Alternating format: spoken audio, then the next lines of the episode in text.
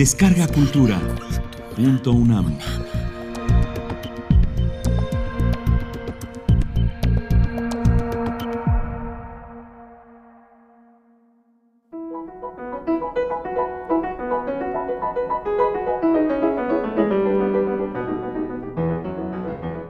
Multicelularidad.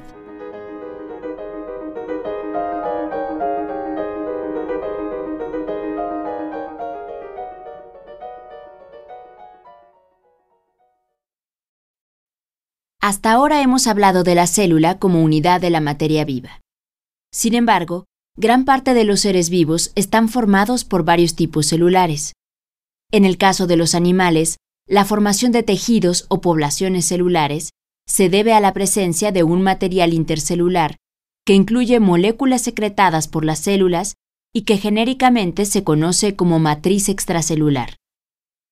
En otros organismos, el material intercelular puede ser de otro tipo, pero favorece la multicelularidad de muchas especies.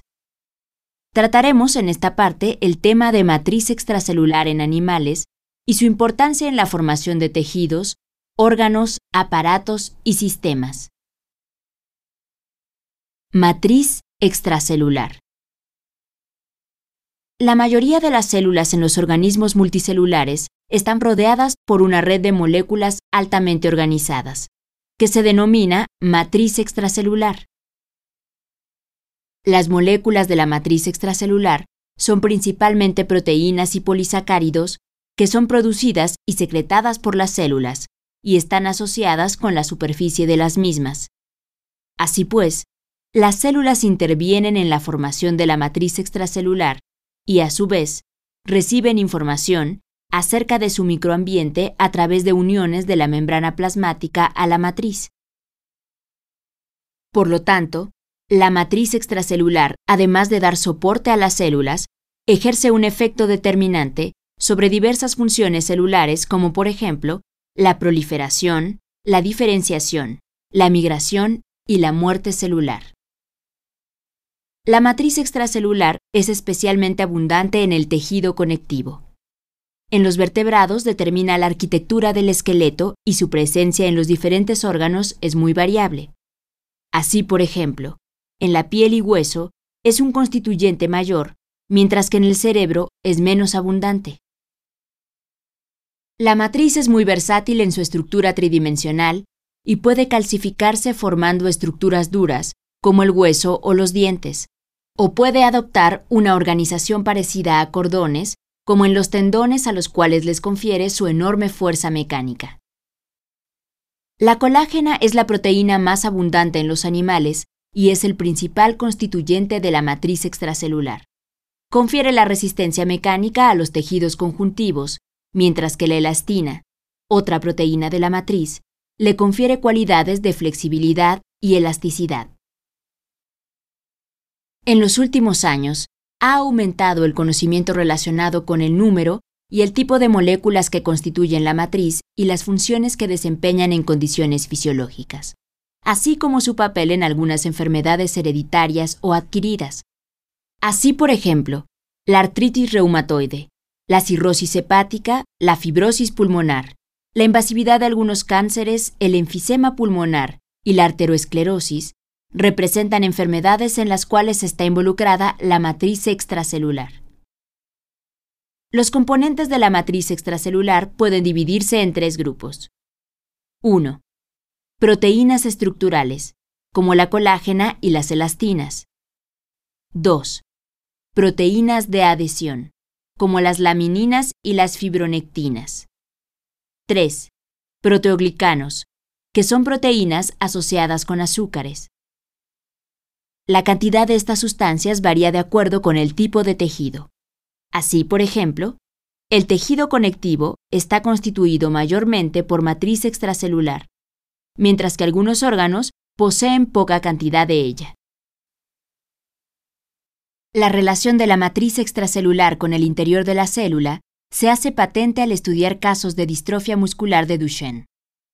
En las células musculares existe una proteína, la distrofina, que está conectada a la membrana de las células musculares por un complejo de proteínas de membrana. Estas, a su vez, se encuentran unidas a los componentes de la matriz extracelular. El papel de la distrofina es unir el citoesqueleto de las células musculares a la matriz extracelular, lo que aparentemente permite que las células soporten la tensión de la contracción muscular. La mutación en el gen que codifica para la distrofina trae como consecuencia la degeneración progresiva del músculo esquelético, lo que finalmente ocasiona la muerte en edad temprana.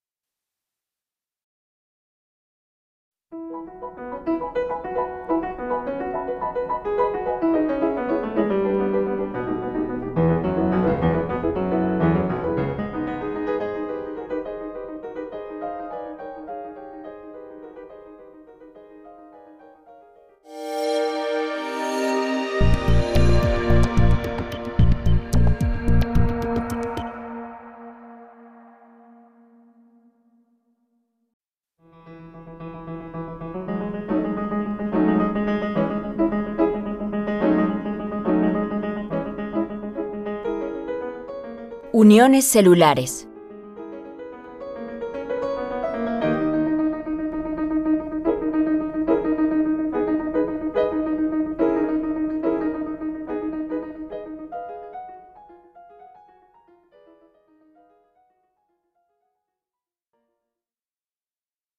Existe otra forma de unir las células en forma permanente.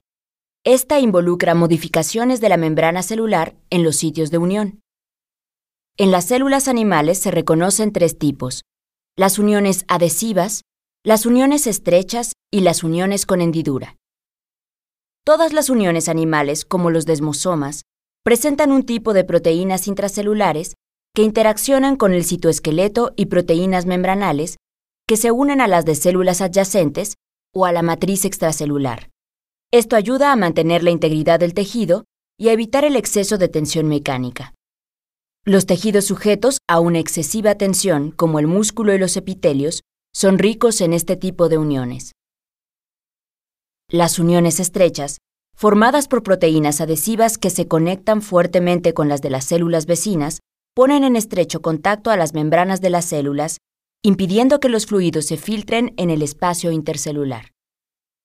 Esto obliga a los iones y moléculas diversas a ingresar a la célula solo a través de las proteínas de transporte situadas en la zona apical. Este tipo de unión es muy abundante en células con una polaridad definida, como las epiteliales y las de los conductos y cavidades de glándulas, como el hígado y el páncreas. Las toxinas producidas por la bacteria Vibrio cholerae alteran la composición de las proteínas de las uniones estrechas, provocando una pérdida considerable de fluidos y de iones hacia las células intestinales, lo que produce una fuerte deshidratación y eventualmente la muerte. La unión con hendidura está constituida por un cilindro formado por seis subunidades de proteína, que se encuentra alineado perfectamente con otro cilindro igual que se localiza en una célula vecina. Las dos uniones ensambladas integran un canal hidrofílico muy delgado que permite el paso rápido de iones y pequeñas moléculas entre células vecinas sin tener que pasar por el espacio extracelular.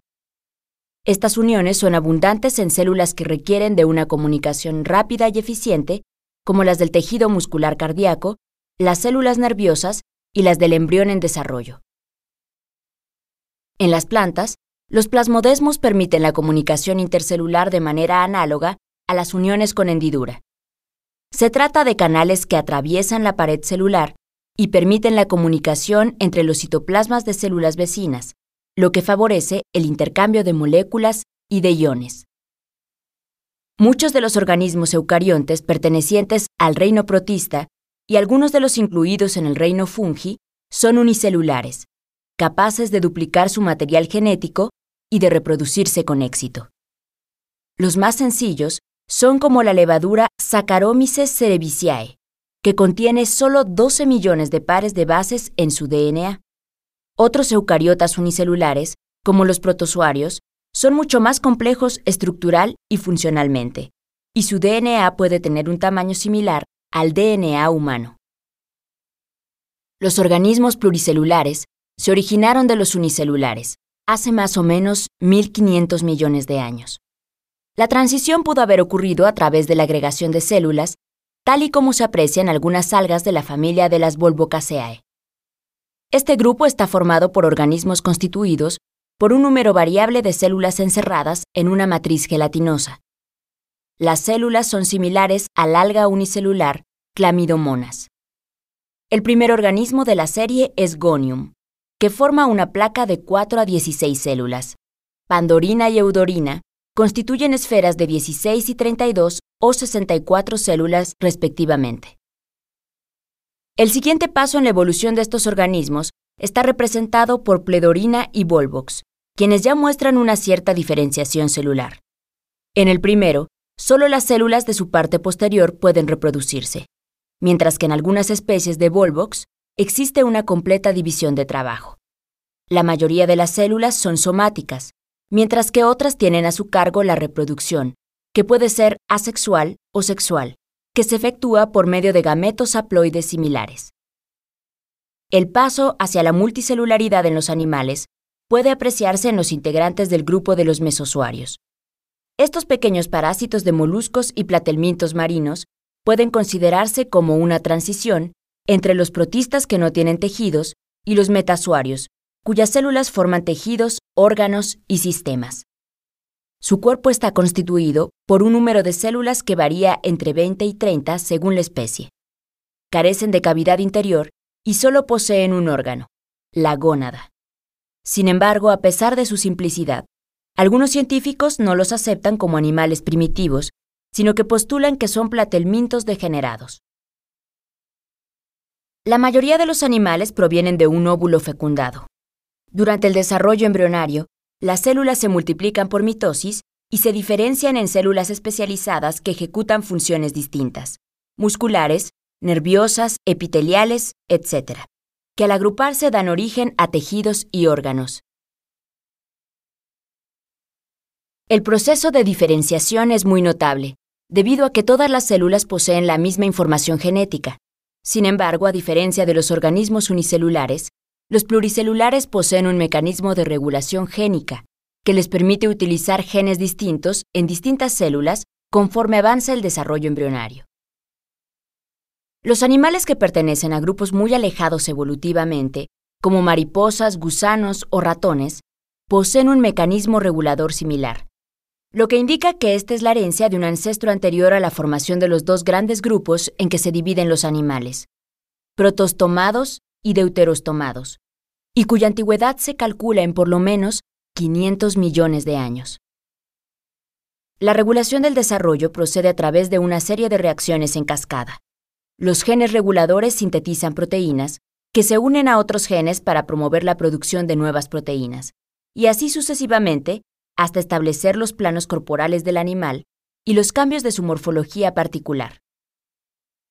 Estos cambios básicos se pueden dividir en cuatro grandes grupos. 1. Duplicación de módulos originales. Presencia de segmentos corporales como los anélidos o repetición de estructuras como las vértebras. 2. Diversificación de los módulos o segmentos. En los insectos, cada segmento tiene antenas, partes bucales, patas o alas y partes genitales. 3. Diversificación de partes homólogas. Alas en las aves y en los murciélagos, brazos en los humanos, patas delanteras en un caballo. 4. Evolución de nuevas estructuras. Plumas en las aves, pelo y piezas dentarias variadas en los mamíferos. Los animales han desarrollado una gran variedad de células. El hombre tiene más de 200 tipos, que se han agrupado en cinco tejidos principales nervioso, epitelial, muscular, sanguíneo y conectivo. El tejido epitelial cubre la superficie del cuerpo y reviste el interior de los órganos. Las células epiteliales tienen diferentes funciones. Absorción, como el intestino, secreción, en las glándulas salivales, y protección, piel. En cuanto a su forma, esta cambia de acuerdo a la función que desempeñan. Por ejemplo, las células epiteliales encargadas de la secreción tienen forma cuboidal y un aparato de Golgi muy desarrollado. El tejido conectivo que soporta y refuerza a los otros tejidos incluye hueso, cartílago y tejido adiposo, cada uno con sus células características, osteoblastos y osteoclastos, condrocitos y adipocitos, respectivamente. Los fibroblastos son las células que se encuentran en el tejido conectivo laxo, que se encuentra en la base de los epitelios y en los espacios que se forman entre los tejidos y los órganos. La contracción muscular y el movimiento corren a cargo del tejido muscular que está formado de células alargadas que se contraen gracias a la presencia de proteínas fibrilares, que se deslizan entre sí con gasto de una enorme cantidad de adenosintrifosfato, ATP. La sangre se considera parte del tejido conectivo. Contiene diversos tipos celulares que funcionan como transportadores de oxígeno, eritrocitos, y participan en la coagulación de la sangre, plaquetas, que son fragmentos de células sin núcleo, así como los leucocitos, divididos en dos grandes grupos, fagocitos que toman y digieren materiales extraños y que además participan en las reacciones inflamatorias, y finalmente, los linfocitos destinados a la respuesta inmune. El tejido nervioso está compuesto por las neuronas que están comprometidas en la transmisión de señales electroquímicas a través del cuerpo. Son células muy especializadas, extraordinariamente variadas en tamaño y forma, dependiendo de la función que desempeñan. Responden a estímulos como presión, luz, sonido y a la presencia de químicos diversos. Las neuronas no solo se comunican entre sí, sino también con otras células, con el objeto de mantener la homeostasis del organismo. El tejido nervioso posee igualmente las células de la glía, que también participan en la transmisión nerviosa. Además de proporcionar nutrimentos a las neuronas, mantener el balance iónico y formar las vainas de mielina de algunos axones. El siguiente nivel de complejidad de los organismos multicelulares es el de los órganos. Estos desempeñan funciones definidas y se encuentran integrados en aparatos o sistemas. La mayoría está hecha de los cinco tipos de tejidos. El estómago, por ejemplo, tiene un recubrimiento interno de epitelio que secreta mucus, enzimas y ácido. En la base del epitelio se encuentra tejido conectivo que soporta vasos sanguíneos y nervios. Enseguida está el tejido muscular, entreverado con una red de neuronas que promueve el movimiento del órgano para ayudarle a mezclar los alimentos con las enzimas digestivas. Las neuronas controlan el movimiento y la secreción del estómago. Finalmente, una capa de tejido conectivo, la serosa, rodea completamente el estómago. La interrelación de las células de los organismos pluricelulares para organizarse en tejidos y órganos se hace gracias a la presencia de moléculas de adhesión que les permiten un estrecho contacto con sus vecinas mediante a. La unión entre proteínas de membrana y la matriz extracelular. b. La unión célula-célula que se efectúa por medio de proteínas de membrana denominadas moléculas de adhesión celular. Las moléculas de adhesión se comportan de la misma manera que cualquier otro receptor con su ligando, pero ellas se encuentran en células adyacentes para asegurar una unión muy estable. Estas moléculas son muy variadas y pueden unir a las células de una manera permanente, como en el caso de las caderinas de las células epiteliales, o en forma transitoria, como ocurre en las integrinas y selectinas, que relacionan las células de las paredes de los vasos sanguíneos con algunas células del sistema inmune cuando éstas deben dirigirse a los sitios de inflamación.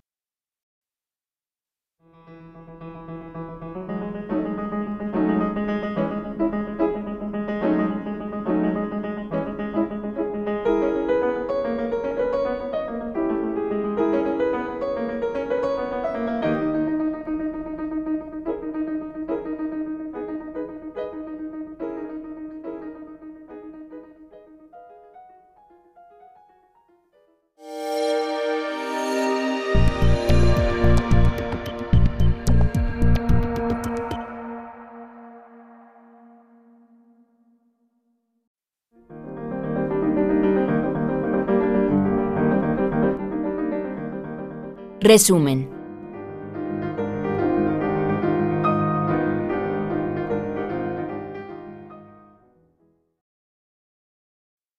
Aunque la célula es la unidad de los seres vivos y muchas especies son unicelulares, también hay gran cantidad de especies multicelulares, en donde sus células se relacionan formando tejidos, órganos, etc. Por ejemplo, en las células animales, la unión entre poblaciones de células se debe a la presencia de la matriz extracelular, que es un material intercelular que incluye moléculas secretadas por las células y de uniones celulares. La unión de la matriz extracelular con la membrana de las células le permite recibir señales del exterior, de tal manera que esta matriz, además de dar soporte a las células, ejerce un efecto determinante sobre diversas funciones celulares, como la proliferación, migración, muerte celular y diferenciación.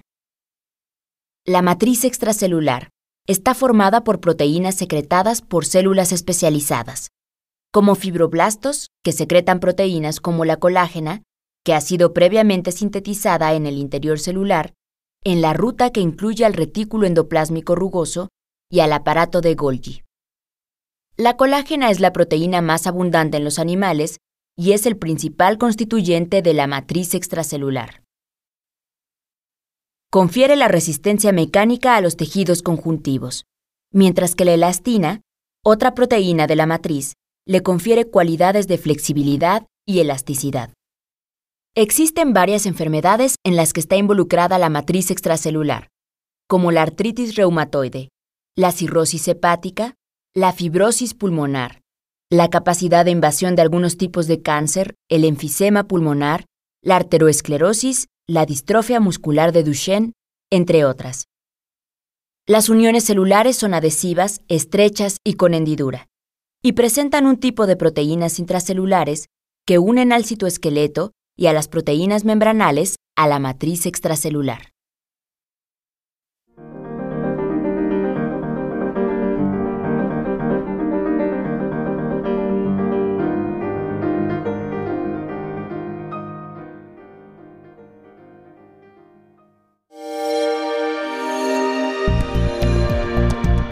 Descarga Cultura. Punto UNAM.